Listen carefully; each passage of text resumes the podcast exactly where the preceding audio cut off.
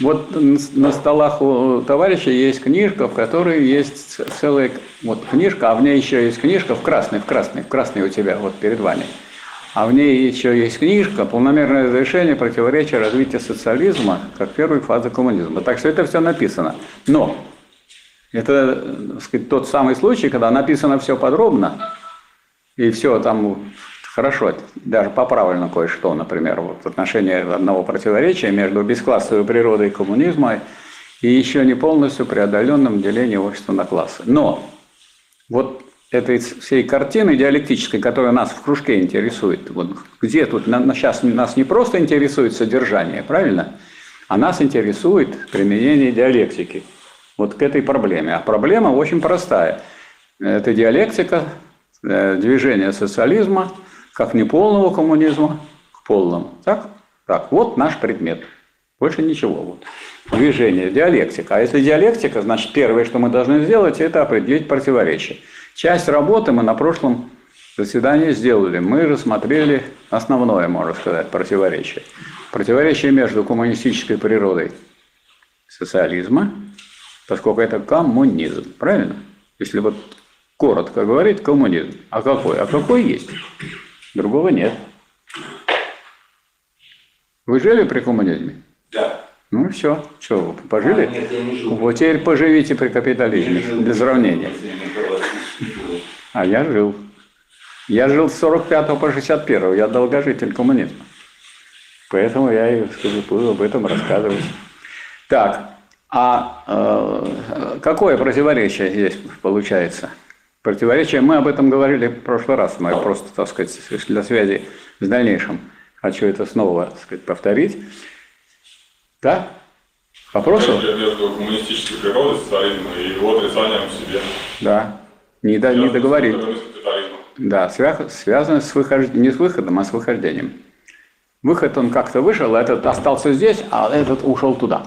Так, а выхождение тогда его самого. То есть тут вот правильно надо сформулировать. Вот это противоречие, и, э, собственно, люди увидели противоречие, а дальше что мы должны сделать? Мы должны дальше сказать, э, увидеть, какие противоположные тенденции его образуют. Одна тенденция какая? Позитивная. Тогда давайте продолжайте. Очень хорошо. Развитие первой фазы коммунизма в полный коммунизм. Да. И преодоление, и преодоление всех родимых пятен. Что, что одно и то же. Что одно и то же есть. Если вот такое есть развитие, как бы, а преодоления как бы и нет. Или преодоление, но как бы развития нет. Такого не бывает. Это такое развитие, которое связано с преодолением родимых пятен капитализма. И второе, а противоположная тенденция есть? Есть. Вот она, она у нас теоретически, вот если вы возьмете литературу, всю литературу советского периода, и вплоть до, вот, до так сказать, того, чтобы вот, сказать, эта проблема была разрешена хотя бы теоретически. А это такой тенденции как бы и нет. Она есть или нет? Есть. Есть. Она объективная? Тенденция есть э, такого рода, что социализм превращается обратно в капитализм. Она что, э, при Ленине не было, при Сталине не было, а она появилась при Хрущеве, что ли? Она постоянно присутствовала. А? Постоянно была. Она постоянно была. С самого начала. Вы когда начинаете, с какого момента у нас социализм? С какого года? С 36-го. С 36 -го года. Значит, с 1936 года есть эта тенденция. Потому что до этого была не такая тенденция. Мы просто с капитализмом боролись. С капитализмом, а не с тенденцией противоположной. У нас был капитализм в деревне, у нас был капитализм в городах, у нас было много укладов. Мы сделали одно укладное, у нас был коммунистический уклад, и этот коммунистический уклад развернулся на всю экономику. А вот когда уже пошла речь, так сказать, о, о социализме, начиная, начиная с середины 30-х годов, грубо говоря, с 36 -го года, у нас эта тенденция была не выражена в виде особого уклада. И, на, и наоборот, она была представлена в чем? А во всем. Как там вот определяется это? А, что такое э, социализм или низшая фаза? Это такой коммунизм, который выходит из старого строя и, и во всех отношениях, в экономическом, нравственном, и умственном несет отпечаток того строя, из которого он вышел. То есть в чем это проявляется? Во всем. Скажите, пожалуйста, теоретически это осознавалось, что у нас во всем есть противоположная тенденция? Нет, мы всех врагов разгромили. Правильно? Все. И на Тихом океане свой закончили поход. Ну, те, кто закончили, те и разгромили своих действительно врагов. Но считать, что мы решили эту проблему, проблему перехода э, в полный коммунизм, мы только ее начали в 1936 году. Начали борьбу с этой противоположной тенденцией. До этого мы не с тенденцией боролись. Мы с противоположным классом боролись. Если мы с кулачеством боролись, то кулачество – это класс. Это классно, это, то есть, это наша экономика, какая была. В этой экономике был, был капитализм. Причем этих капиталистов очень много. Вот этих промышленных капиталистов было мало, раз и все. А в деревне было тьма тьмущая. И мы их туда отвезли, чтобы они сами работали, то есть подальше, за Уральский хребет. А они обратно приезжали. И раскапывали, доставали пулеметы, доставали гранаты и прочее, и прочее. То есть вот когда началась вот эта вот борьба, о которой мы говорим, рассматривая это противоречие. Вот началась борьба между коммунистической а, тенденцией, тенденцией превращения социализма в полный коммунизм, и противоположной тенденцией, тенденцией превращения этого социализма обратно в капитализм. Значит, если те, кто э, ведут эту борьбу или должны вести эту борьбу, если они не видят этой противоположной тенденции, что должно происходить? Противоположная тенденция будет побеждать. С гарантией. А? С гарантией. С гарантией. Да. Не будет побеждать, а победит. А? Не будет побеждать, а победит. Она и победила. Ну, я же говорю, если ее не видеть, она победит. То есть ничего в этом смысле убедительного с точки зрения это, такого удивительного с точки зрения теории нет. То есть если не э, брать вот диалектику, мы же ее для чего изучаем? Для того, чтобы на такие вопросы отвечать. Если не брать и не рассматривать вопрос диалектический, то непонятно, как так? Вот тут такой, такая победа, победа социализма и в городе, и в деревне. Значит, только хочется праздновать, праздновать, праздновать. И фестивали всякие делать. А на самом деле начинается новый этап борьбы, который и в сфере идеологии, и в сфере, а в сфере экономики идет? Идет. А в сфере политики идет? Идет. А в культуре идет? Идет. А в воспитании и образовании идет? Идет. А в медицине? Все, мы не видим, что в медицине тоже. То есть, вот есть компании, которые, значит, заплати им деньги, они возьмут себе и тогда дадут вам врача, с которого, само собой, еще деньги возьмет. Значит, вот первый вывод, который э, мы делаем. Вот этот вывод завершает то, что мы обсуждали на прошлом занятии. На прошлом занятии мы это противоречие сформулировали. Значит, у всех здесь присутствующих, кто изучал социализм и кто изучал диалектику, понимание здесь совершенно правильное, потому что если мы диалектически смотрим на развитие социализма в полный коммунизм, но это развитие состоит в чем? Что одна тенденция противостоит другой. И какая победит? Ну, та, которая больше сорганизована, более сознательна и так далее.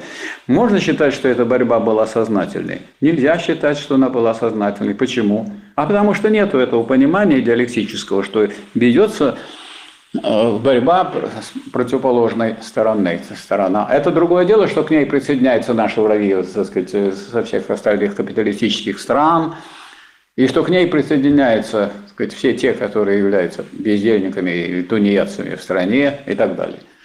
Но вот проблема, которая была. Теперь это же самая проблема. Только мы не собираемся вот при этом рассмотрении рядом ставить. Это же самая проблема, будучи рассмотрена как экономическая проблема, а это мы правильно сделаем шаг, что если давайте теперь рассмотрим в экономической сфере это прежде всего. Почему? Потому что мы марксисты, а марксисты должны держать, как говорится, в голове примат производства. То есть, если мы хотим углубляться, то не нужно, так сказать, начинать там с, с идеи, а нужно начинать с производства. У нас производство какое?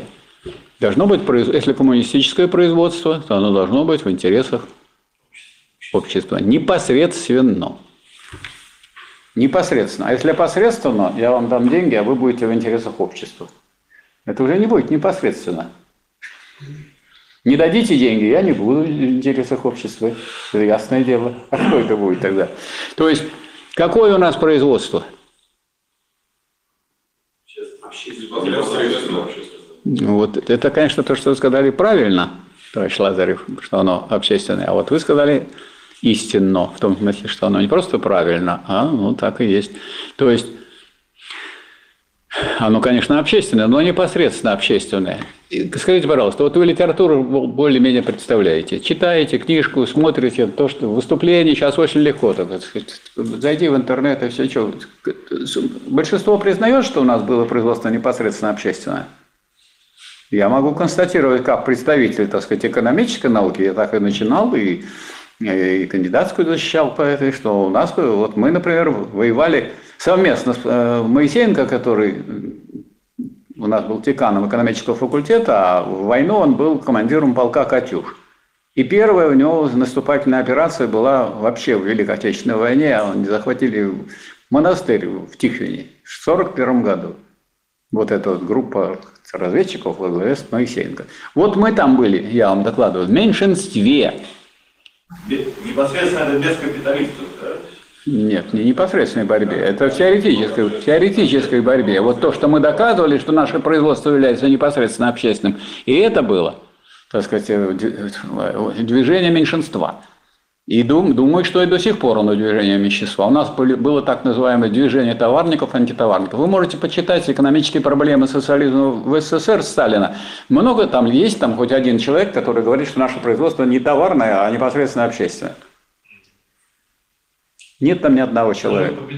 Нет ни одного. Хотя есть высказывания Сталина, которые иначе нельзя трактовать. Например, что в наших социалистических условиях средство производства не является товаром, а это форма, которая используется совсем для другого содержания и так далее. Это вот для средств производства. А уже когда дело доходит до предметов потребления, что они, дескать, товары.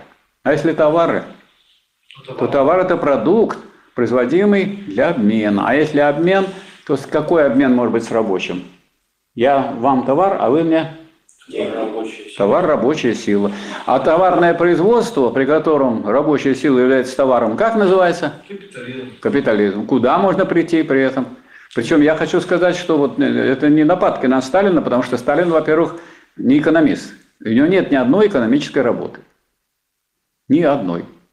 И это не научная работа. Это замечания на выступление товарища. Одни замечания, так сказать, очень хорошие, которые в духе того, о чем мы с вами сейчас и говорим, а другие замечания, например, что закон стоимости у нас вот действует. Закон стоимости – это что, согласно Энгельсу?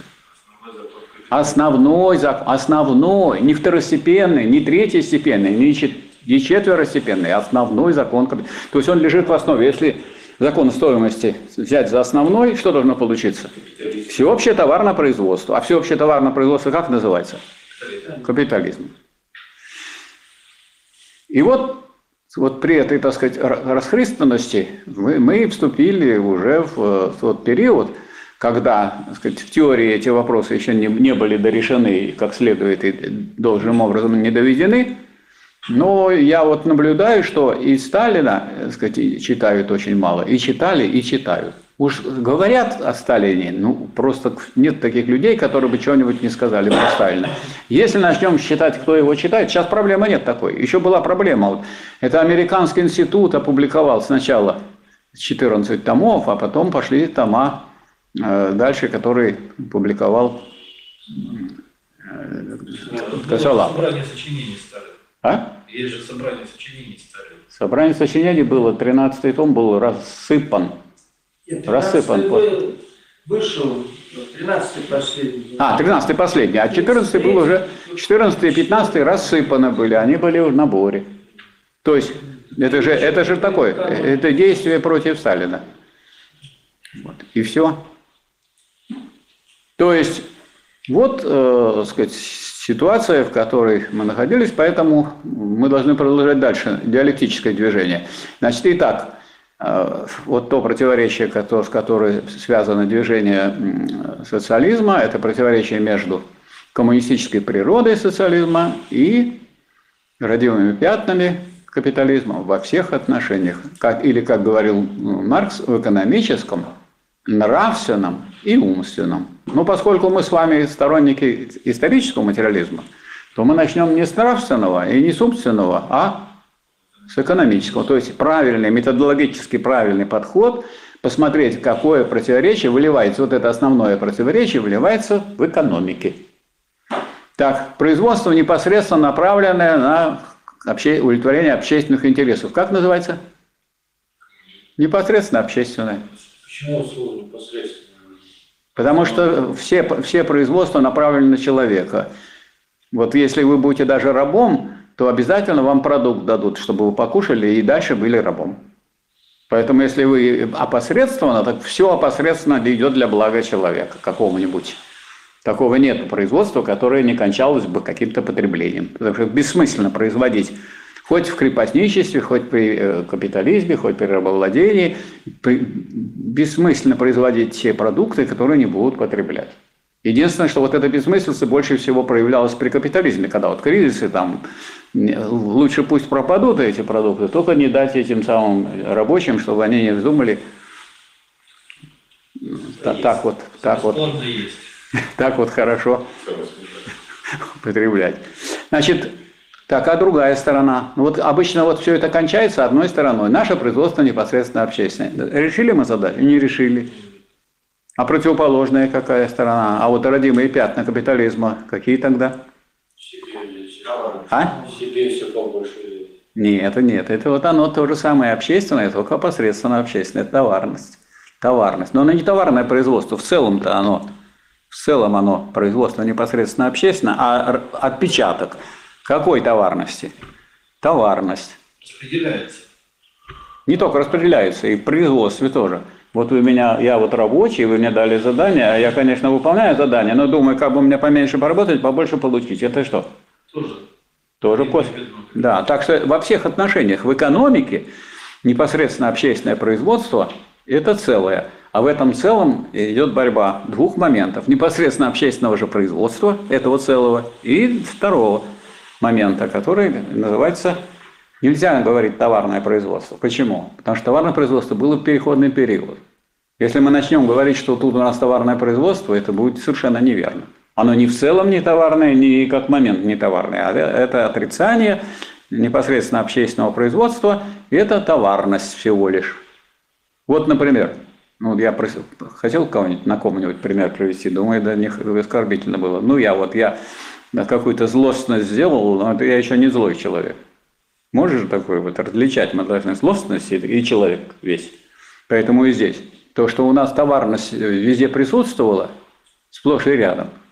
Рабочие старались, некоторые и очень многие, поменьше поработать, побольше получить. Ну, как вот Ленин говорил, побольше, поменьше дать обществу, побольше получить. Так, это где это присутствовало? Это везде присутствовало, так, в той или иной мере. Хотя были и ударники, вот эти носители основной коммунистической тенденции, правильно? И э, коммунистические субботники, почему вот Ленин особо их отмечал, когда, так сказать, бесплатно, люди бесплатно работают, ремонтируют паровоз. И это вдохновило его на целую вот э, работу, в которой он как раз говорит о том, ну, о социализме, об уничтожении классов и так далее. То есть вот вам второе противоречие, которое не рядом стоит с первым, а в которое выливается, это основное противоречие, которое мы рассмотрели, которое, которое выливается в производстве. Противоречие между непосредственно общественным характером социалистического производства и товарностью. В чем? Во всем. Во всем. Нету таких производств, которые были бы от этой второй стороны противоречия отделены. Является ли после этого производство товарным? Нет, конечно, это диаметрально противоположное.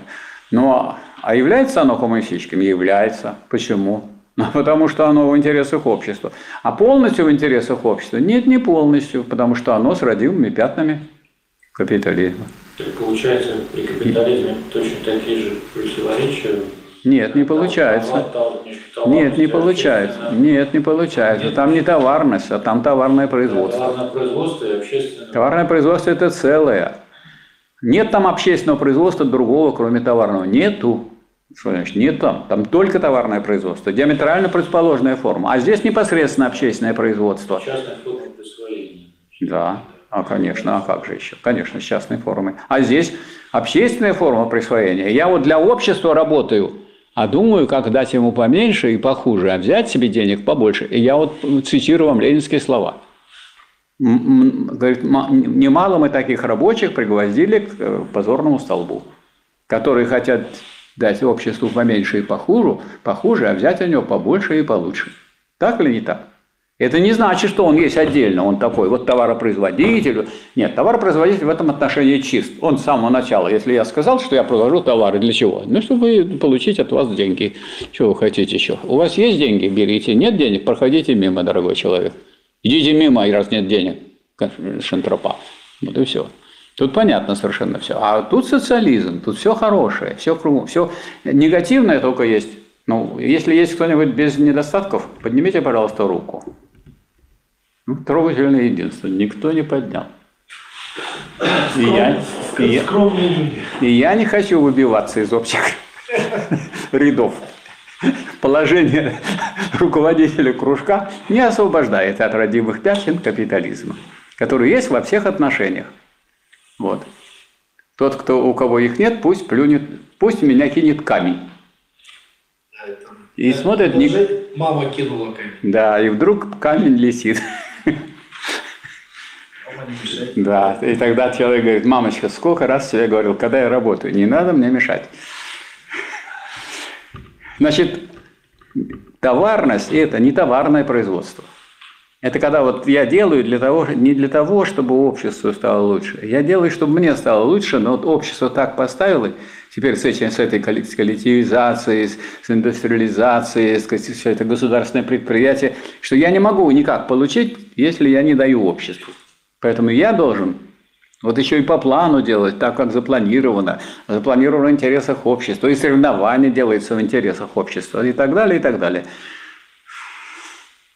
Поэтому в той или иной мере, в той или иной мере товарность проявляется в чем? Во всем. Вот если мы сейчас под, под, к той же самой дискуссии о товарности подойдем, вот почему она такая странная? Потому что там никакого диалектического подхода там нету.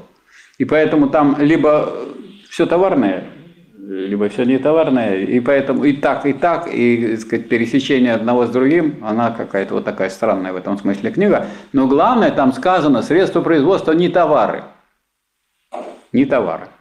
А вот что касается предметов потребления, там не сказано, но получается, если я скажу, что это товары, то товар это продукт для обмена. А если я получаю вот как рабочий продукт для обмена, то на что я обмениваю тогда?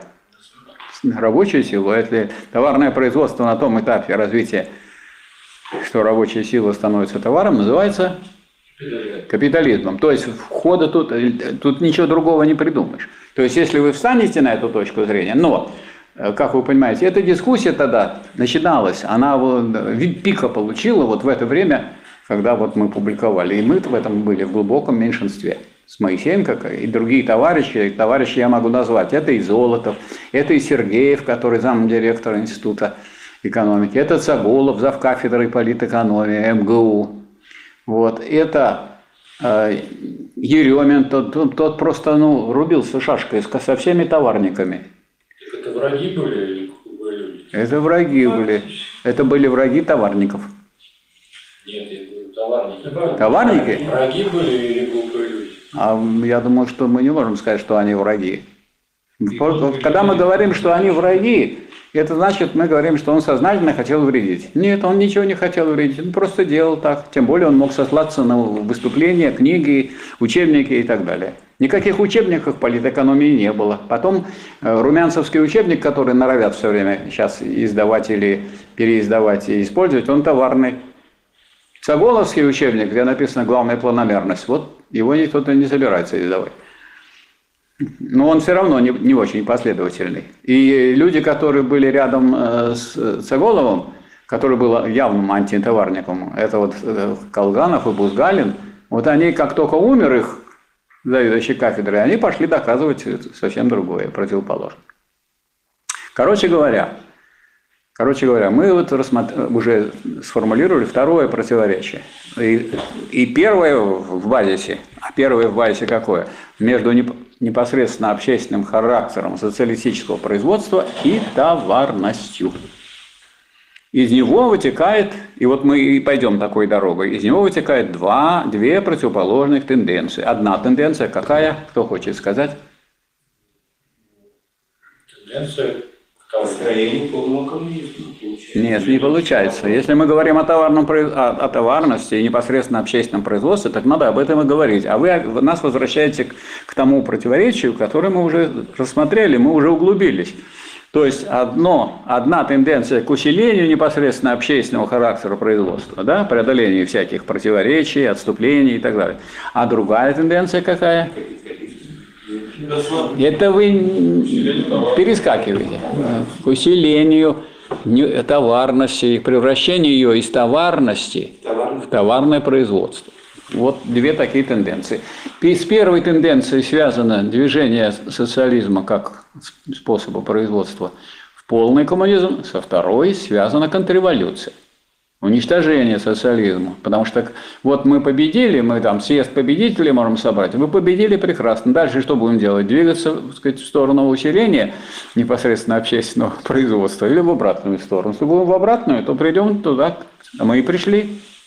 В том-то и дело, что, ну, как говорится, вот так бывает в истории. Она для того, чтобы нам легче было изучать э, в кружке эти вот, она это движение совершила. Поэтому если раньше сказали, ну вы придумайте, как у нас в стране, когда мы все победили, у нас все кругом социалистическая партия, все контролирует, советы у нас есть, все, называется такие вожди, все коммунисты. Коммунистов. Сколько у нас коммунистов было?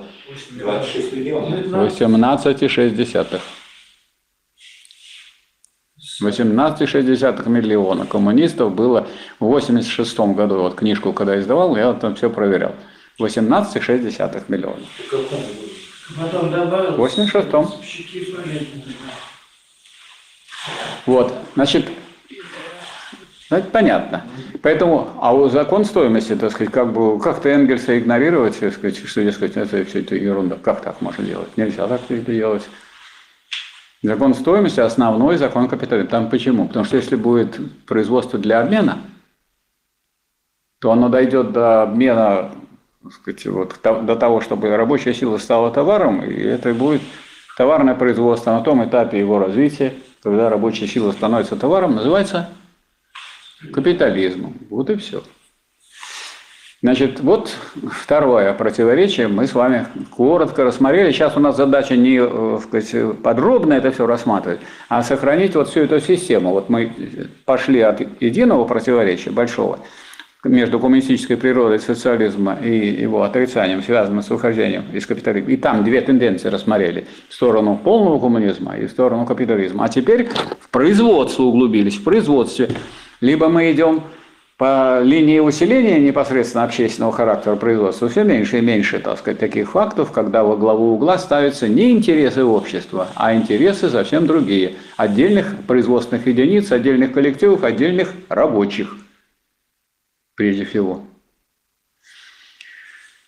Так, как разрешается это противоречие? Ну, для этого надо вспомнить, как разрешается противоречие, вот первое, которое мы рассматривали, между коммунистической природой э, социализма и отрицанием. Как разрешается? Борьбой. Какой? Как, неважно, за что вы боретесь, либо боролись. И сейчас будет вопрос, узнаем, кто за что борется, и получим результат. Не так. За что бо- борьба? Ну, если мы рассматриваем первое противоречие, борьба за усиление чего? Коммунистического начала, да? В социализме. И ослабление капиталистических начал, да, которые есть тоже. Отпечатков. Где? Вот если первое выберем, там не только экономика, в экономическом, нравственном и умственном. Я однажды в, этот вот, э, в Доме политпросвещения вот на эту тему лекцию читал, а там 1500 человек. И когда я дошел до того, что вот, а, вот и в нравственном, и в умственном отношении даже есть, какой-то там человек, хорошо очень слышно было, сказал, вот это и, и видно. Ну, а я должен был не потерять, так сказать, лицо. Я говорю, и слышно. И народ грохнул, и, так сказать, все проехали. И видно, и слышно. Здесь, значит, то же самое. Нету покоя в производстве. Как некоторые, сейчас мы создадим завод, сейчас мы назначим генерального директора, сейчас мы наберем рабочих. Это все очень хорошо. Это делают и на Западе, и на Востоке, и ничего тут такого особо нового нет. А вот производство, или если вы посмотрите, как, что писали в э, книжках экономических, что у нас есть общенародная собственность, государственное предприятие, и кооперативно-колхозное. То есть две собственности. А если две собственности, тогда надо между ними торговать. Тогда зерно и мясо – это товар. Ну и все. Это колхозный рынок, это другой. Там тоже, там на самом деле торговля. Действительно торговля. Вот выполнил план колхоз, контрактацию обеспечил, которая была записана в плане МТС и в плане колхоза. Все он может излишек продавать. Там на самом деле рынок, колхозный рынок – это рынок. Но это обочина социалистической экономики. Это не прямого отношения не имеет. Можно мы без него этого рынка можем прожить. Некоторые не могут без него прожить, потому что они не будут покупать. В магазине мы только с рынка будем покупать. Это другое дело уже. Вот здесь, значит, противоречие между коммунистической, между непосредственно общественным характером социалистического производства и товарностью. В каких отношениях? Во всех. Это может быть на всяких, э, на высоких этажах? Может. Потому что, скажем, если поставить такие показатели, которые вы, так сказать, стоимостными, тогда можно надувать вал за счет повышения цен, правильно? И все. А если взять только номенклатуру, то нет. Поэтому вот, вот если мы это противоречие видим, то мы видим, что сделали в 1965 году. Если Хрущев просто ломал там, уничтожил машино-тракторные станции, уничтожил министерство централизованное, которое обеспечивали плановое управление всей экономикой, и поставил целнархозы, которые, так сказать, и людей их куда-то загнали, тех, которые руководили в этих министерствах, и которые понимали толк в этой экономике, и у нас пошло это сразу общее снижение. А вот э, хочу назвать показатели, которые были в реформе 1965 года – и до него. Значит, до реформы 1965 года основные показатели были какие? До одного можно додуматься. Например, вот Ленин писал в Великом почине, производительность труда – это самое важное, самое главное для победы нового строя. Долой. 1965 года реформа долой этого показателя производительности труда. Дальше. Второй показатель – номенклатура. Что будем производить, потому что важно, что будут люди потреблять.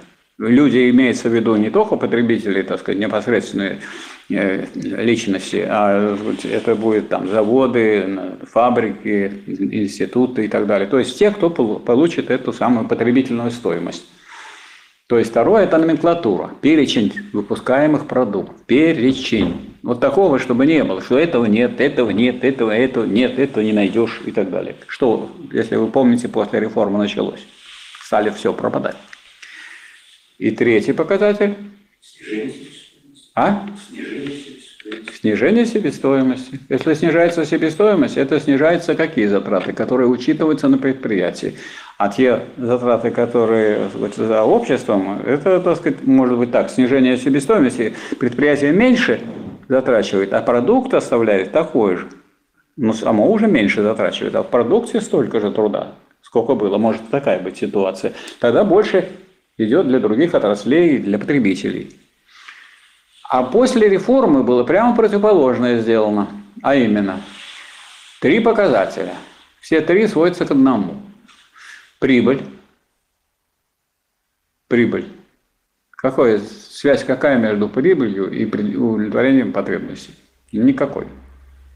То есть, если у вас, так сказать, больше прибыль, то, конечно, вы можете и если вас за это хвалят и дают за это деньги, то вы тогда можете больше накупить. И руководство предприятия, и рабочие даже этого предприятия. Прибыль. Это совершенно непонятно, как это связано с удовлетворением потребностей и с развитием человека. Никак. Второе. Рентабельность. А это что такое? Это прибыль, отнесенная к объему производственных фондов. Разделите прибыль на этот объем, будет рентабельность и, и прибыль, рентабельность, и объем реализации. А это к чему сводится? А к тому, что будет, чем выше цена, тем больше объем реализации. Если мою цену повысить того, что я продаю, ну, изобразить, что это другой товар. Вот эту книжку, если взять и в красное сделать, вот не в черном, а в красной оболочке, будет уже другая книжка. И она уже другую цену будет иметь и вперед. И так далее. И что у нас получилось? Ни, ни- к потребительной стоимости ничего не относится, ни прибыль, ни рентабельность, ни, ни объем реализации. Это никого не интересует. То есть государство не интересует. Плани... Органов планирования не интересует. Это вот это экономическая реформа. Изобразили якобы дискуссию. Три человека а, в «Правде» летом 65 года выступали в «Правде». А Один из них э, директор завода, который потом разорился, когда к этому всему пришли, станкостроения нашего вот там, у нас вверх по Неве. Вот. И два экономиста, которые, один, один из них ну, как бы еще просто экономист, а другой член-корреспондент. Вот и вся на этом дискуссия. А кто летом отдыхал, загорал, ничего это не заметил и не видел.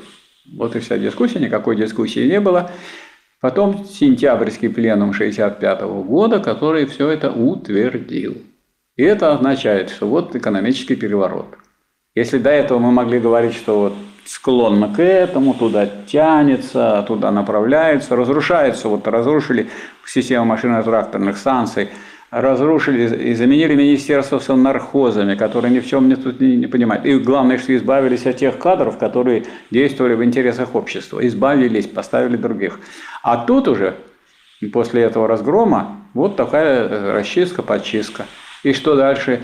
Э, А почему пропадали там дешевые продукты? А, Потому что они не нужны тем, кто производит. Зачем мне? Если у меня цель рентабельность, зачем я буду проводить дешевый продукт? Подумайте сами. Я выбираю все, что самое дешевое, и убираю. И беру вот самое дорогое, увеличиваю. Я правильно делаю? Пленум же был, который это оформил.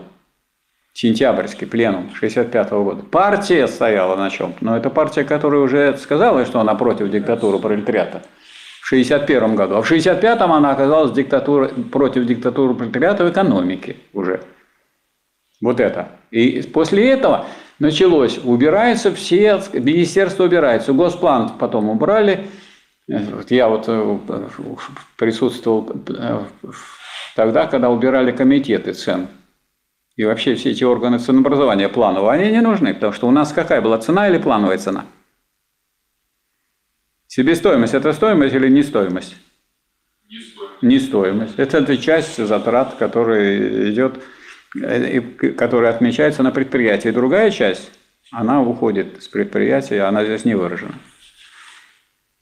И также и плановая цена. Это что такое? Это норматив плановый, который устанавливает для предприятий, что они должны снижать этот норматив. То есть затраты должны меньше, все меньше и меньше. А если у меня рентабельность, то я что должен делать? У нас мне не надо тогда снижать, а мне надо что делать? Наоборот, повышать цены все больше и больше. Поэтому, дескать, цены растут. Цены никогда не растут. Это не, не грибы. И, и, не, э, сказать, и не растения. Они не- никогда не растут, их повышают. Причем, когда их повышают с такой э, большой скоростью, что даже один день цена не может провисеть, перестали ценники вывешивать. Ну чего вы будете вывешивать ценники? Это одно трата бумаги. Сегодня повесили, завтра уже другие, послезавтра третий, через дальше четвертый и так далее. То быстро ходили, снимали, а сейчас хорошо, раз на компьютер тебе. Сейчас цена такая. Вы собрали, скопили то, что хотели купить. Раз набрали, а он говорит, все, до свидания, все в порядке. Так, то есть, а госплан для этого нужен? Зачем он нужен-то? Что планировать собираетесь? Раньше планировали, э, значит, на уровне, верхо... э, на уровне правительства 1100 позиций, укрупненных там. Станки, машины, оборудование, одежда. Всех цветов, расцветок и всех сортов и всех сказать, э, номеров. И прочее, прочее. 1100. А дальше министерства разукрупняют. 17 тысяч на уровне министерства. Там есть министерство текстильное. Вот оно этот текстиль распределяет. Там горошек, вот, это вот будет полоску, это будет шерсть, это будет штапель и так далее, и так далее. А дальше на уровне предприятий, там еще идет разукрупнение или на уровне каких-то вот э, предприятий, которые местного подчинения. Там есть были предприятия ленинградского подчинения, московского подчинения, городского и даже районного, маленькие предприятия. Поскольку задача стоит дойти до этого потребителя, человека, до советского. Поэтому что вы его, он стоимость будет есть, что ли? Стоимость ему не надо, ему дай потребительную стоимость. Как разрешается это противоречие между товаром, э, не товарным, непосредственно общественным характером социалистического производства и товарностью? Как оно должно разрешаться? По линии усиления непосредственно общественного характера производства и ослабления товарности. Что сделала реформа 1965 года? Прямо противоположное. Она все перенаправила в сторону уничтожения вот этого самого непосредственно общественного характера производства. И тут, тут бесполезно говорить, там большинство, меньшинство. Все было организовано, и все от, от имени партии сформулировано. Это все везде. Я, сказать, поскольку в это время мне приходилось против этого выступать, э, я договорился однажды с, э, в журнале «Плановое хозяйство», который, э, главный редактор которого понимал, что, наверное, он ненадолго, потому что что это за плановое хозяйство, когда рыночная экономика. Вот. И договорились, что я ему сдаю статью против повышения цен, что надо цены снижать. Я его написал, он экономист хороший, все. Вот, приняли. Вдруг он мне сообщает, что не проходит статья. Потому что сказать, тот человек, который сидит и является представителем комитета цен в этом самом в плановом хозяйстве, он против. Я говорю, ну что делать? Ну, раз не получается, не получается. Ничего, говорит Михайлович, мы его по-другому назовем. Экономический контроль. И тогда, если экономический контроль, она прошла. То есть, можно сказать, мы в это время, когда вот считалось, что партия руководит, пленум собирает, уже это какая-то была подпольная деятельность. Что надо сказать, придумывать, как все-таки это написать в интересах социализма и коммунизма. Что рабочие в это время делают? А? Что рабочие в это время делают? Рабочие в это время, рабочих в это время приучали к тому, что зарплата будет все ниже и ниже и ниже. Не что рабочие делали, а что с рабочими делали. Рабочие делали то, что они делают всегда, потому что и при капитализме, и при феодализме, если это работники, и при коммунизме, они работают и преобразовывают какие-то средства, какие-то предметы труда, преобразовывают их предметы потребления, в том числе промышленного, производственного или личного потребления. Что они могут делать? Потому что не они командуют производством. Вот получается, что у него-то кто командир? Сначала мастер, потом у него начальник участка, потом начальник цеха, потом начальник завода, а дальше, а дальше министерство. А министерство уже повернуты все. Пленум уже сделали. Постановление чего? ЦК КПСС и Совета Министров 65 -го года реформы. А раз ЦК КПСС и Совета Министров, вам некуда деваться. Вы, если вы член партии, вы выполняете постановление ЦК. А если вы не член партии. Ну, вы постановление правительства будете выполнять, товарищ Анохин, или как? Постановление правительства лучше выполнить. Ну, такая картина. Так, вот это второе противоречие. И мы его рассмотрели с точки зрения двух противоположных тенденций. Как, по какой линии оно должно разрешаться? Если взять коммунистическую линию, то значит оно должно разрешаться по, по линии ослабление непосредственно, усиление непосредственного общественного характера производства и ослабление товарности, да? А оно идет у нас наоборот. По усилению товарности и превращению этой товарности из момента в целое. А вот это вот э, движение в сторону э, развития потребительно-стоимостной стороны производства, оно превращается просто в момент – я сказать, ну и все равно в товарном производстве что же продают то, что нужно? Никто же не будет. Если вам не нужно, то сделают так, чтобы вот, вот как сейчас сделали жижу, которую курят. В ней ничего хорошего нет, но деньги она приносит. И большие. Даже состав уже никому не сообщают. Что людей волновать? А? Что людей волновать? Да. Зачем? Да. Вот, например, Кока-Кола никогда не сообщала рецепт своего напитка. Берут и берут. А почему он такой сладкий? Как вы думаете? Почему? Нет, это правильно то, что вы сказали, но я-то имел в виду другое. А чтобы больше еще покупали. Если вы вот выпили, а он сладкий, вам их пить еще хочется, пейте еще, а вторую бутылку, потом третью бутылку, а мы будем богатеть. Красота. Поэтому, конечно, надо, э, а то вы выпьете там э, лимонад и все. Надо, чтобы сладкий был напиток, тогда выпьет две бутылки или три. На рынок идем. Ну вот мы рассмотрели второе противоречие. Раз мы рассмотрели второе противоречие, чем оно разрешается? Всякое противоречие разрешается чем? Борьбой. Ну вот первое противоречие, которое мы рассматривали, борьбой э, коммунистического начала, основного, с антикоммунистическим началом, которое тоже присутствует при социализме. В виде родимых пятен и отпечатков капитализм. Как еще Ленин писал, что сказать, дать обществу поменьше, сколько у нас таких рабочих, которые стараются дать обществу поменьше и похуже, а взять у него денег побольше, побольше. Сколько мы их пригласили к позорному столбу. И в том числе он прямо конкретно говорил о наборщиках предприятий этих самых э, партийных типографий, которые тоже так поступают. Так, Значит, противоречие между непосредственно общественным характером производства и товарностью э, разрешается борьбой. В этой борьбе эта борьба была проиграна. Почему? Потому что эти самые товарники наступали, а антитоварники, как, вот, как называли таких экономистов, которые стояли на вот той позиции, на которой там стоял Сергеев, Цаголов, э, э,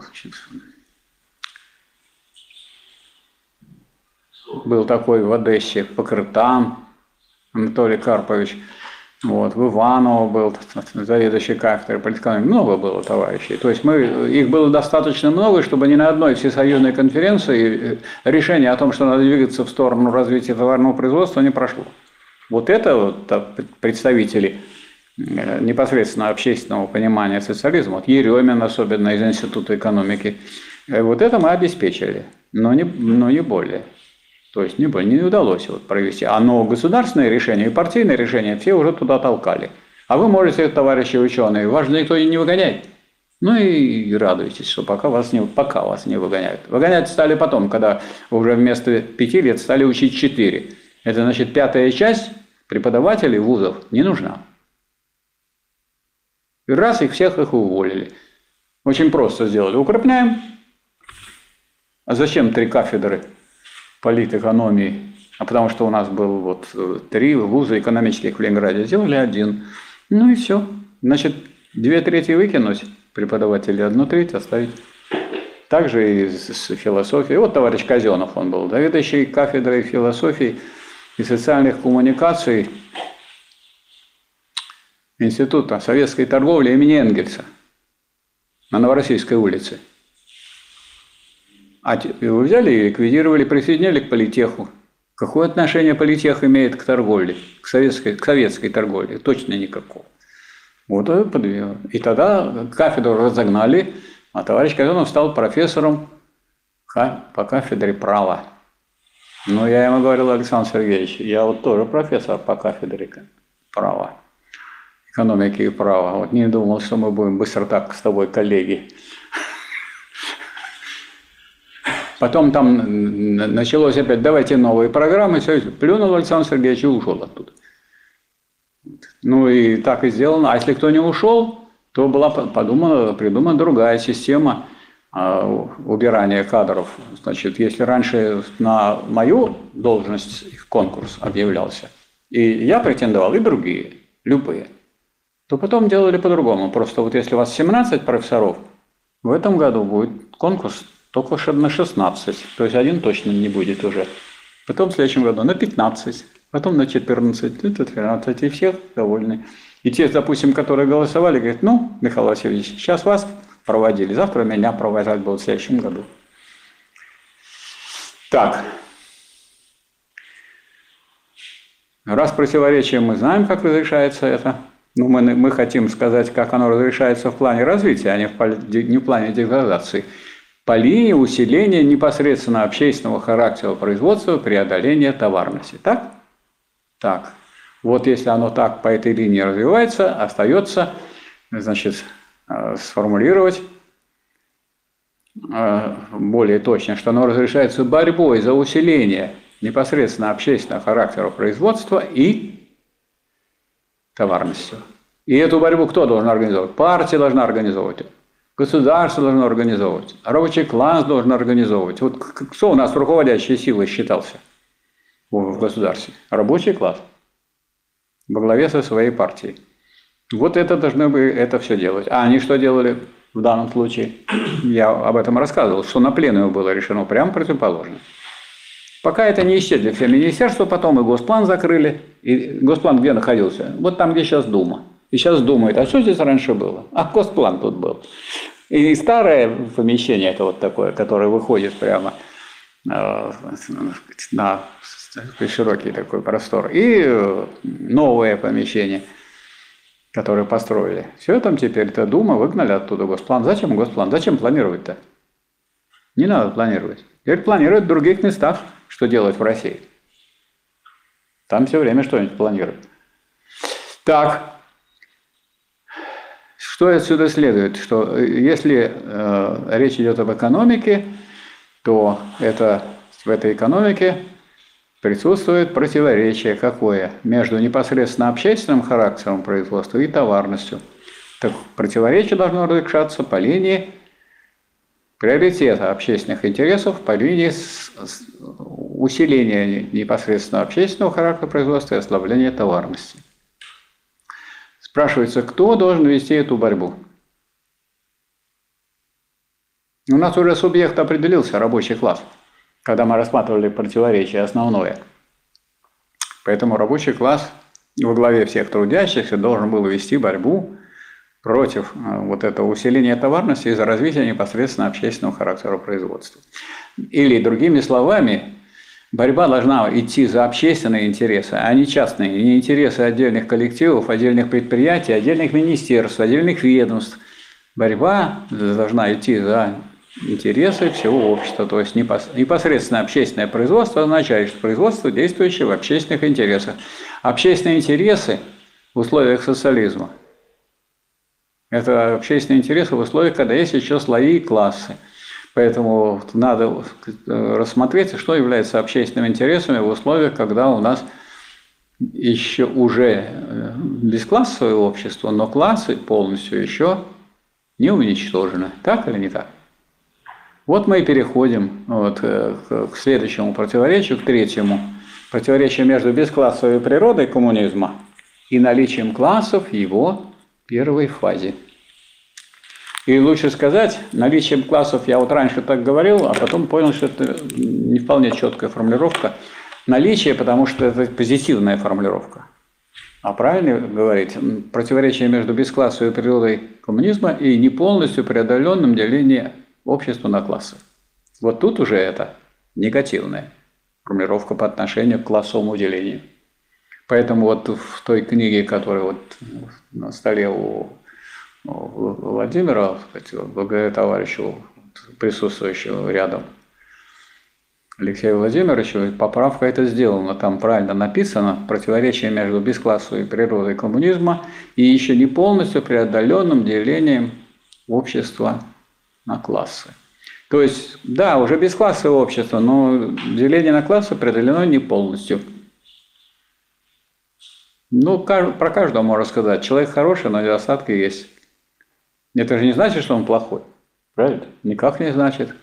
А где вы таких э, найдете людей без недостатков?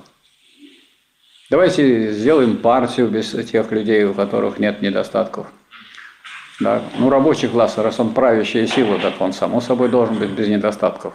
Пусть только не, чтобы никто не выпивал. Попробуем эту задачу решить. Не в этом году, так может в следующей пятилетке. Нерешаемо. А? Это нерешаемо. Ну вот все дело.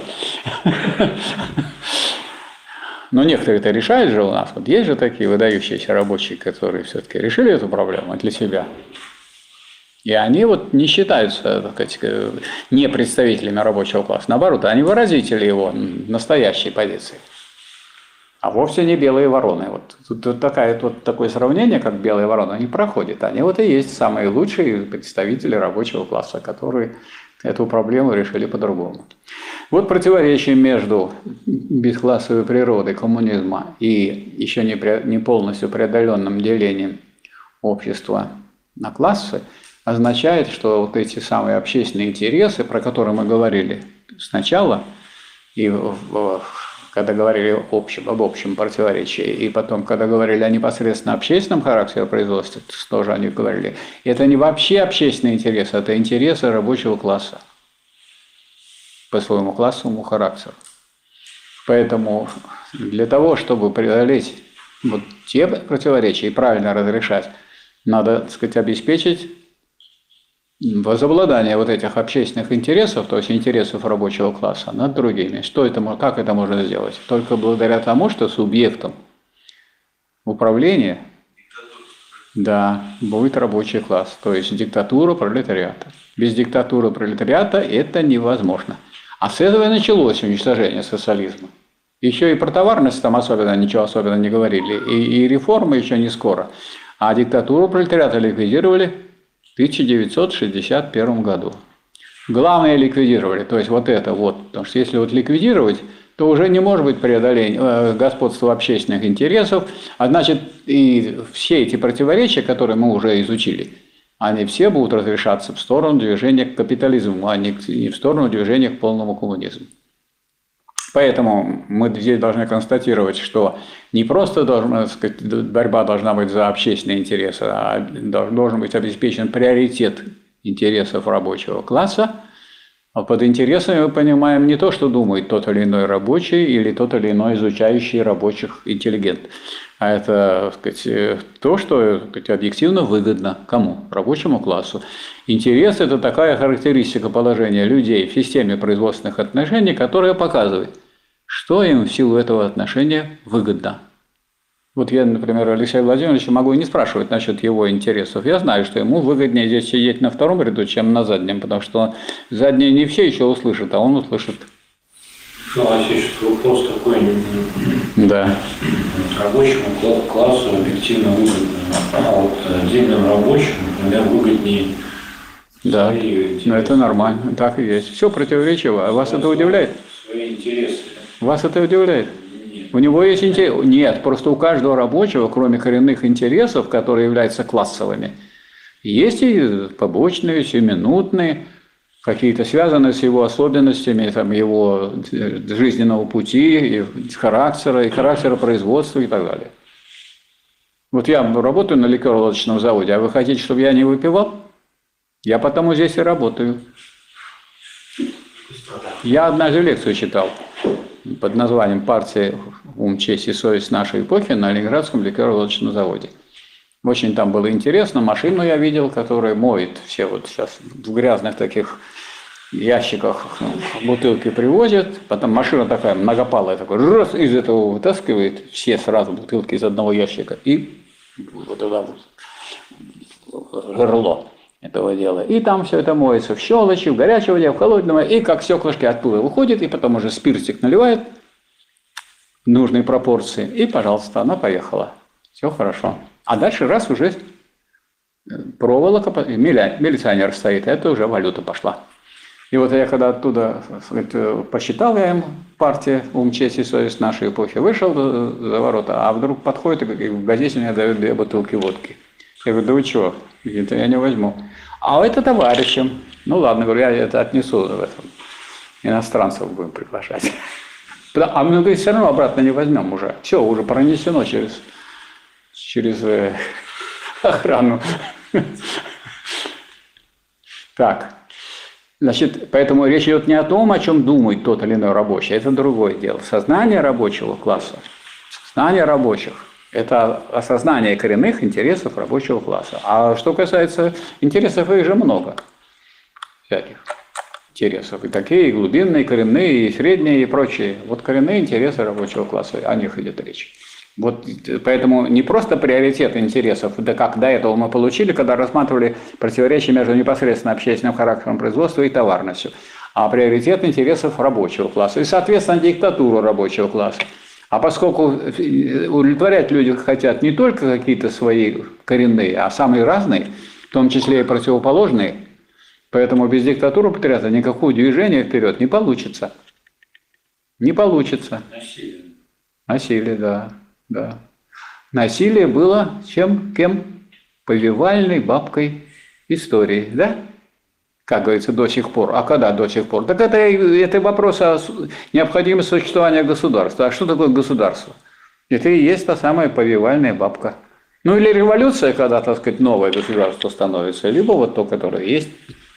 Без него никуда. Пока Ну, есть конечно. Пока есть классовое общество. Ну вот э, единственное, что вот при изучении науки логики, не знаем, мы с Валерием Александровичем не, не думали, как применить насилие, но не нашли способа. Думаю, ладно, мы попытаемся на волне этих коренных интересов как-то удержаться. Итак, итак, значит, следовательно, как разрешается это противоречие? Классовой борьбой.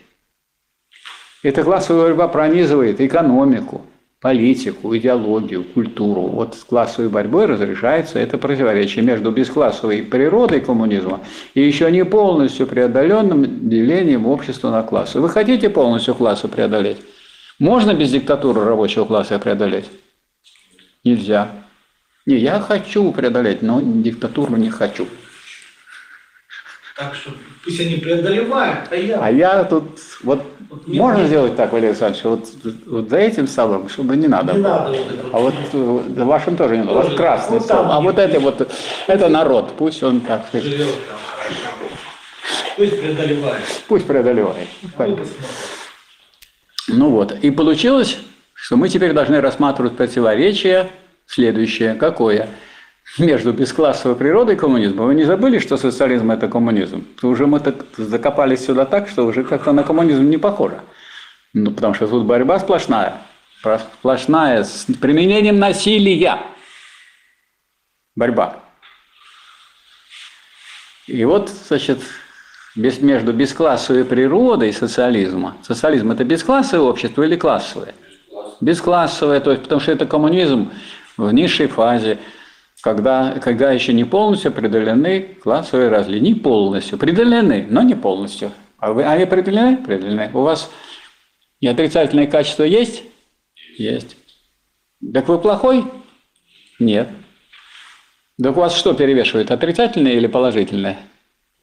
Вот, видите, как он вывелся. Его так не возьмешь. Давайте. А у вас, говорит. Получается, что государство, оно при социализме как отрицательное. Как отрицание отрицательного. Отрицательное. Да. Как отрицание отрицания. Есть, э, значит, социализм построен, отри- отрицательные э, явления есть, и вот это государство – это дубина, которую бьют по этим отрицательным явлениям. Ну, если диктатура проле- пролетариата. Да, диктатура пролетариата – это что такое? Упорная борьба. Как? Ну, Давайте читать дальше. Кровавая и бескровная, насильственная и мирная, военная и хозяйственная, педагогическая и администраторская против сил и традиций старого общества. Как может она вот уже перестать э, необходимой быть? Это вот говорили людям, это надо быть очень безграмотными людьми в области марксизма, чтобы вот это проглотить. И проглотили на 20-м съезде это все. Ну как это так может быть? А потом-то еще что было? Вы, наверное, не знаю, может, не все знают, что остался руководящая роль рабочего класса. Ну, руководящая роль уже, видите, в чем разница, что, пожалуйста, руководите, только не трогайте, пожалуйста, не вздумайте насилие применять, товарищ Мордовый. Ни в коем случае. То есть по-доброму. Только по-доброму. Но не выпускайте тех, кто не изучит, отсюда не выпускайте и все. И так, чтобы не было скандала никакого. То есть руководящая роль. В принципе, руководящая роль тоже подходит под э, понятие диктатуры, только ее как-то она как будто скрывается то, что это не просто руководящая роль, это упорная борьба.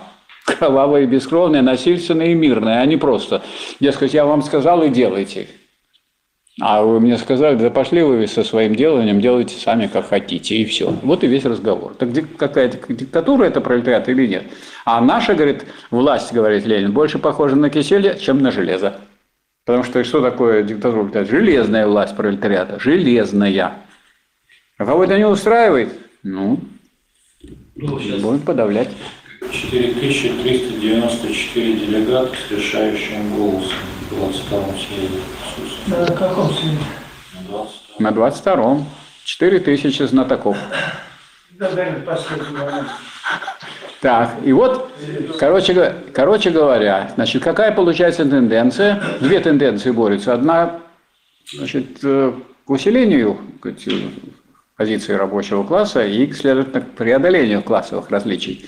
А другая тенденция, наоборот, к ослаблению. Ну, и если она идет к ослаблению, ну и государство становится каким? Другим, противоположным. Значит, кто следил внимательно за то, что происходило в э, сфере общественного сознания, слово «руководящий» потом перестали употреблять. Оно в программе осталось, то есть в программе не выкинута диктатура пролетариата, а написана руководящая роль. Но руководящая роль все равно похожа на это дело. Почему-то я должен вот, вот вы, вот Лазарев, вы рабочий, я должен вас выполнять. Я вот у меня для столько образования, я должен вот вам подчиняться как-то это. И вот давайте ведущая роль сделаем. И сделали ведущая роль.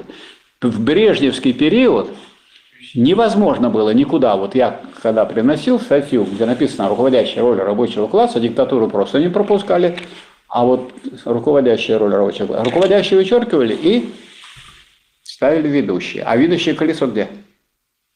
Сзади? Ну правильно. А что вы рветесь вперед? Вот и сидите там на задней Видите? лавке и, и все. Ну, я нашел средства. Я стал писать рабочий класс, руководитель социалистического общества. Эти, всем было дано жесткое указание убирать руководящую роль и ставить ведущий. Они смотрят, а слова ведущий нет. Нету слова ведущий. И у меня прошли несколько таких статей, вот, в том числе в журнале «Научный коммунизм», где э, ответственный секретарь Удовенко, он тоже написал о классовом характере управления при социализме. То есть люди были, которые понимали, что, что идет и что делает. И это понимали хорошие писатели, такие как Кочетов и такие как Иванов. Понимали, что идет классовая борьба. В двух же этих журналах вовсю воевали против этого дела. А в это время Горбачев таскал э, сказать, партийный актив Москвы, чтобы они смотрели пьесы Шатрова, где Шатров приписывает Ленину то, что говорил Троцкий. И по этому поводу мы вот такую статью в нашем современнике с одним товарищем дали. Э, «Куда скачут синие кони» называется эта статья. Потом мы подготовили другую статью «20 лет попыток подменить ле- ленинизм троцкизмом», но никакие наши усилия не привели к тому, чтобы ее напечатали. Она не напечатана, она э, задепонирована. То есть она как бы есть, лежит там где-то в библиотеке под каким-то номером, и все. А ее нет в обороте.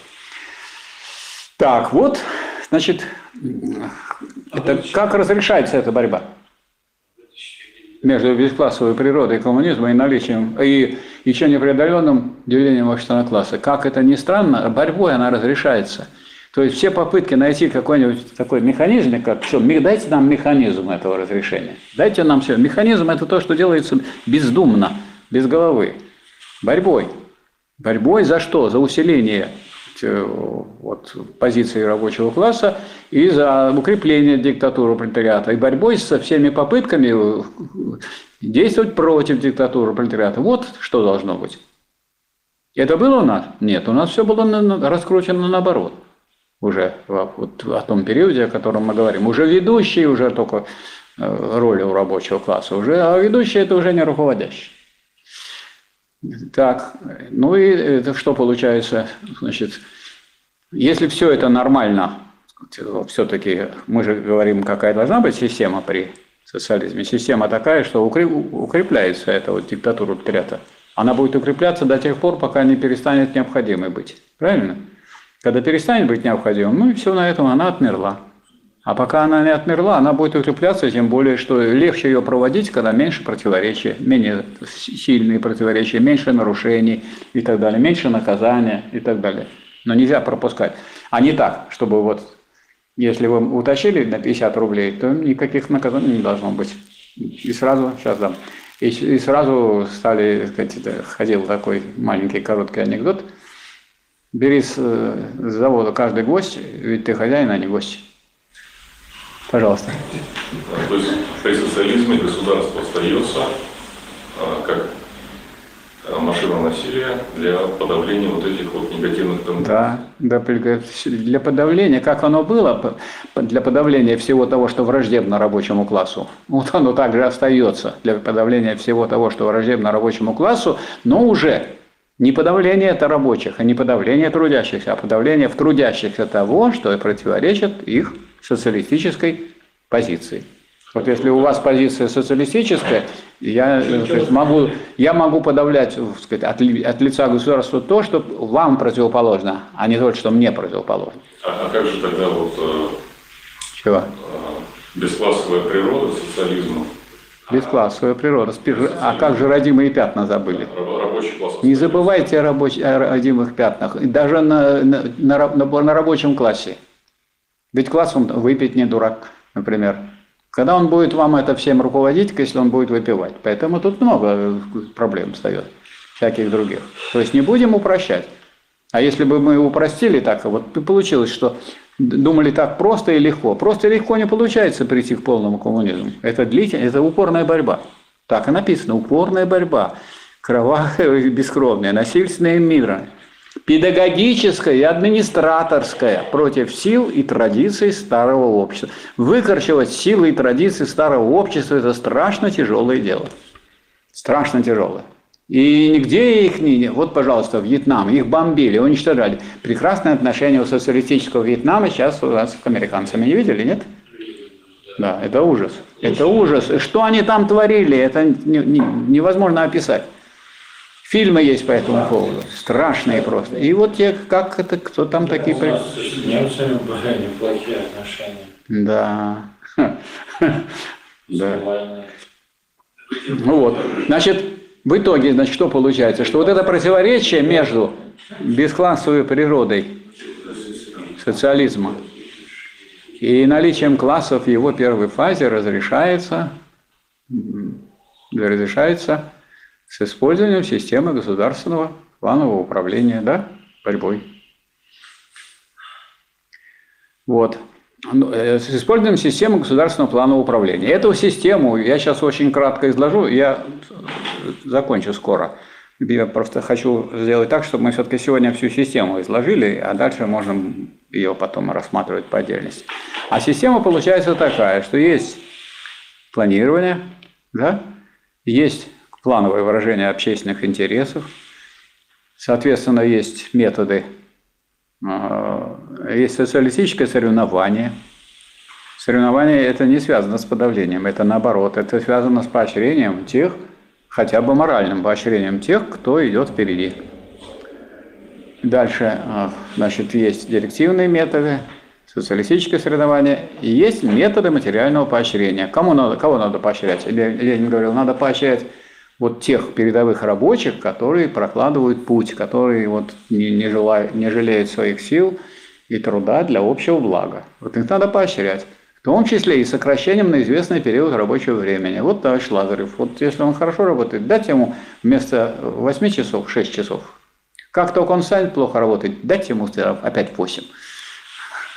Чтобы знал, что лучше работать хорошо, чем плохо. Это же хорошо. Прямо у Ленина написано. И сокращением на известный период рабочего времени, а не только деньгами. Но и моральное поощрение, герои труда, люди. А? Квартиру без очереди дать. Да, это очень важно. Квартиру всем давали? Всем давали, но по очереди. А тем, а, а передовикам без очереди и так далее. И, может быть, дать большего размера чуть-чуть.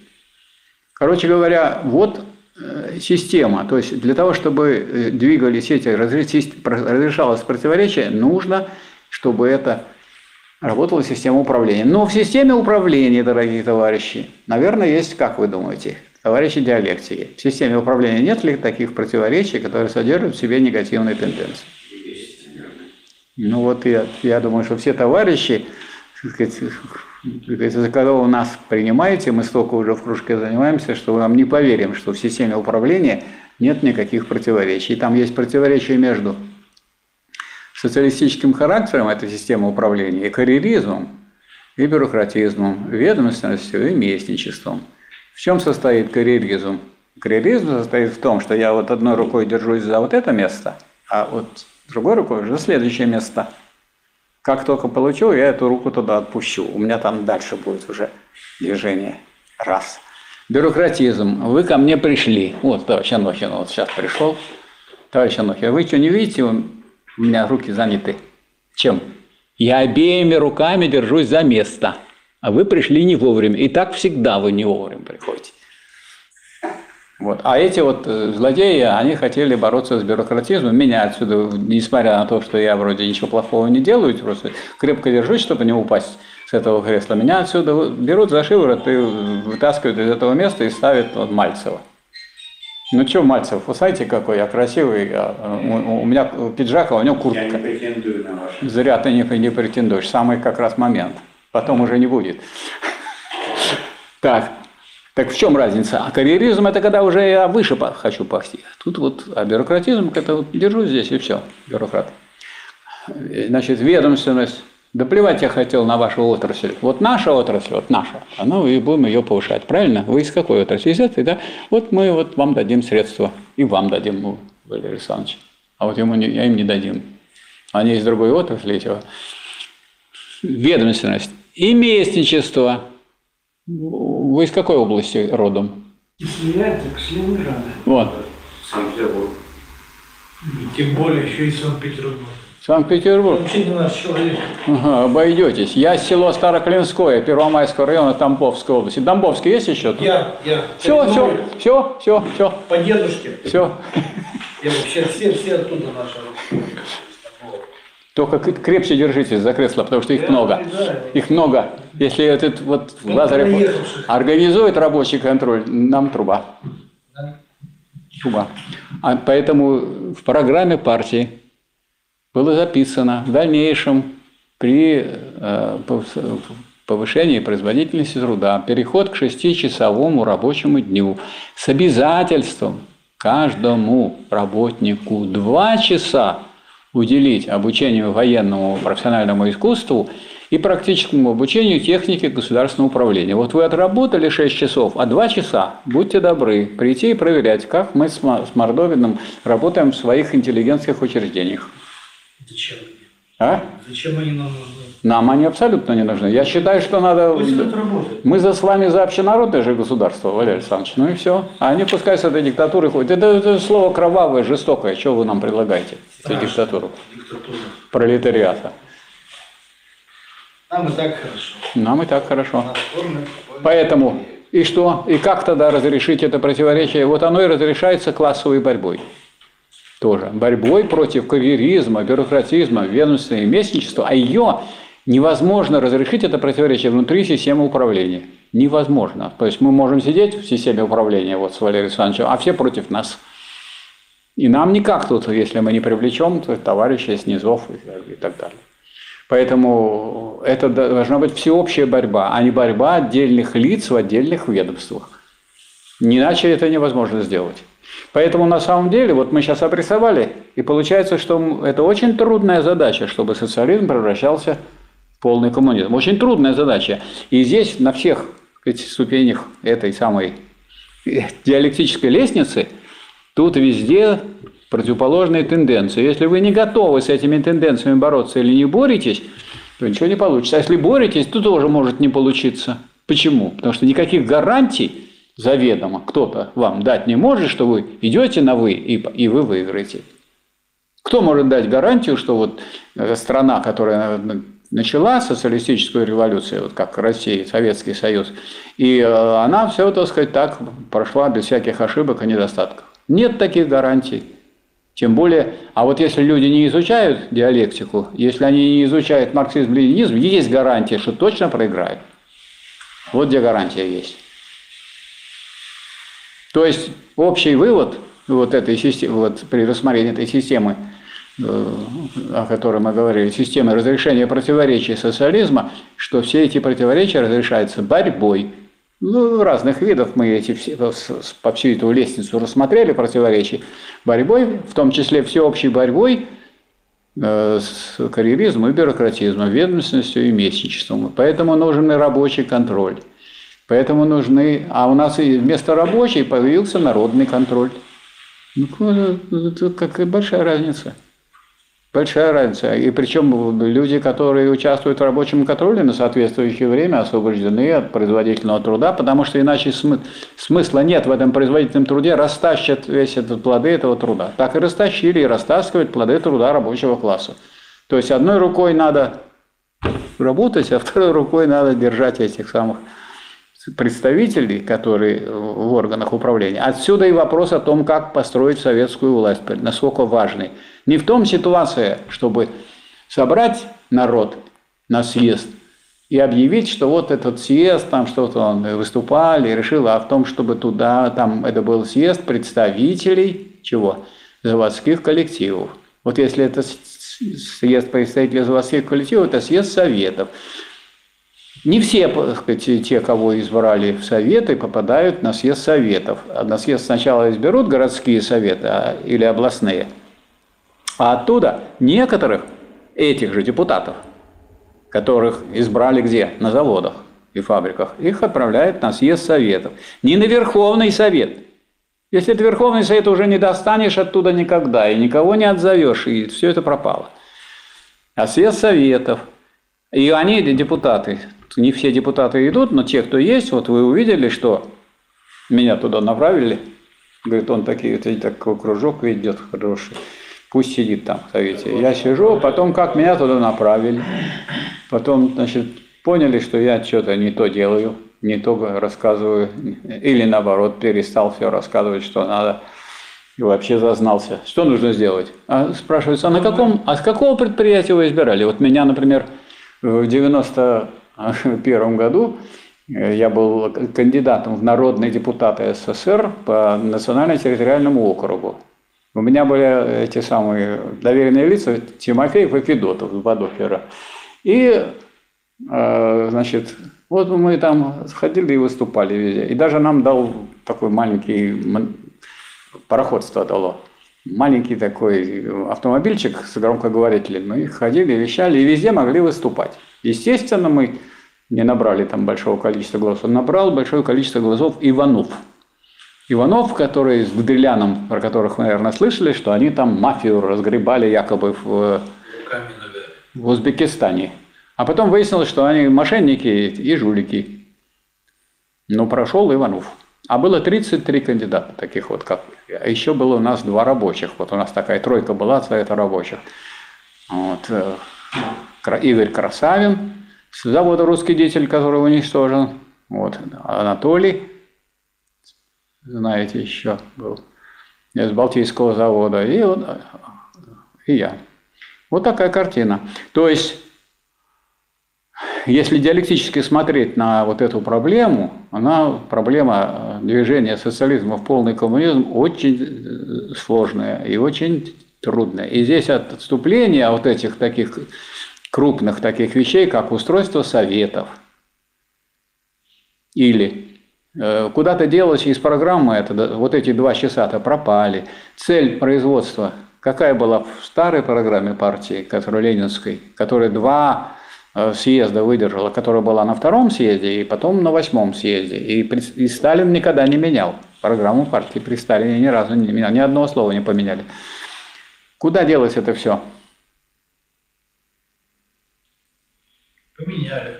А? Поменяли. Поменяли. Развитие на удовлетворение потребностей. Да, на удовлетворение потребностей. А выяснилось, что потребность удовлетворяет это не рабочие, а совсем другие люди, капиталисты. Быстренько появились капиталисты, и потом появился фашизм в 93 году, когда стреляли по буржуазно-демократическому органу советов. Да? Это совет, совет были какие? А это уже не поэтому буржуазные и орган буржуазный. Я был э, членом Конституционного совещания и могу подтвердить, что когда значит, дали слово председателю этого самого совета, совета, он вышел к трибуне, а вел э, конституционное совещание Ельцин. Вот. Они, все эти ельцинские друзья стали стучать крышками и не дали слова говорить председателю этого самого Верховного Совета. Тогда все эти представители Верховного Совета встали и ушли, и я с ними ушел. Вот. И когда я пришел, ну, поскольку я был как-то не, не из числа управленцев, то я долго меня там продержали, потом, когда меня запустили в комнату, я вижу, там огромный стол, и это все равно люди отмечают очень хорошо. Думаю, ну, понятно теперь, что и тут особенно надеяться на этих людей – которые противопоставили ельцинскому фашизму что, широкий, хороший стол в этот день, когда их выгнали с конституционного совещания. А потом их постреляли из танковых орудий. И, это, и еще после этого спрашивают, как, сказать, а, а что, собственно, произошло. Что? Фашизм произошел. Фашизм – это что такое? Открытая террористическая диктатура. То есть, если кто думает, что э, если не будешь укреплять диктатуру рабочего класса, то сказать, будет фашизм. Будешь укреплять диктатуру буржуазии. Да, сначала Ленин, диктатура. Ленин же писал. Да, или году. диктатура. Или диктатура пролетариата, или диктатура буржуазии. Третьего не дано. Нет, а дальше еще есть. А тот, кто этого не понимает, Понимает. либо безнадежный идиот, либо политически настолько неграмотен, что его не, не только на трибуну, но и на собрание пускать стыдно. Так? Да. Вот. Но все почему-то не читали это. Все хотели другого. Значит, идиотов много. Говорят, Ленин не оскорбил или там большое количество людей? Он практически всех. Так, ну вот э, я прошу прощения за то, что получилось, что это самое, каждое такое вот противоречие заслуживает того, чтобы внимательно и подробно его рассмотреть, но не, еще больше заслуживает то, чтобы их вот взять все-таки в целом как единую систему. И это, это все рассмотрение одного противоречия между коммунистической природой социализма и его отрицанием, связанным с выхождением из капитализма. Это очень просто развертывается, развертывается, развертывается, развертывается. Есть вопросы? Собираемся 7 ноября. 7 ноября? Хорошо. Ну вот, я думаю, может, мы сделаем таким образом. Вот эта проблематика, вот то, что мы обсуждали, это вот на самом деле такой редкий для нас случай, когда мы не просто изучаем диалектику, а мы ее для, для чего изучаем? Чтобы ее применять. Вот мы ее применили. И для тех, для тех, кто э, э, хочет заниматься, он должен понимать, что это мы не зря изучали, потому что без этого вот изучения, когда мы просто берем отдельные вопросы, их снова обсуждаем, снова рассматриваем, и все, они все разложены как кирпичи на стройке. Правильно? Кирпичи на стройке, а дома нет. Вот сейчас мы построили некую систему разрешения противоречий, и в этой системе противоречий э, можно ее э, подробнее, глубже, там, ярче обрисовывать, потому что каждое противоречие заслуживает самостоятельного рассмотрения. Но важно, что они все э, в единой системе. Это мы просто углублялись все время. Углублялись и пришли к более глубокому пониманию того самого первого противоречия, которое было вначале сформулировано между коммунистической природой социализма и отрицанием, связанным с выхождением из капитализма. Во всех отношениях, в экономическом, говорил Маркс, нравственном и умственном. То есть учтено и то, что сказать, нравственном, что сказать, жулики, сказать, грабители, убийцы и так далее. И в умственном, и дураков много, еще кроме всего прочего. И эти дураки из себя корчат умных. А отличить тяжело, потому что у него просмотров много, видите ли. Нужной стороной надо повернуться, тогда будет много просмотров. Вот. А так что, вот, я думаю, мы сделаем так. В следующий раз мы пообсуждаем это. Сегодня это уже дело близится, мы уже полтора часа занимаемся. Но в следующий раз мы обсудим это, и поэтому я бы попросил каждого здесь присутствующего участника кружка подготовиться, выступить и, так сказать, свою позицию по этому поводу определить. Так сказать, высказать, что вам тут в этом нравится, что не нравится, или что вызывает сомнения, или что-то, может быть, неправильно сформулировано, неправильно выведено.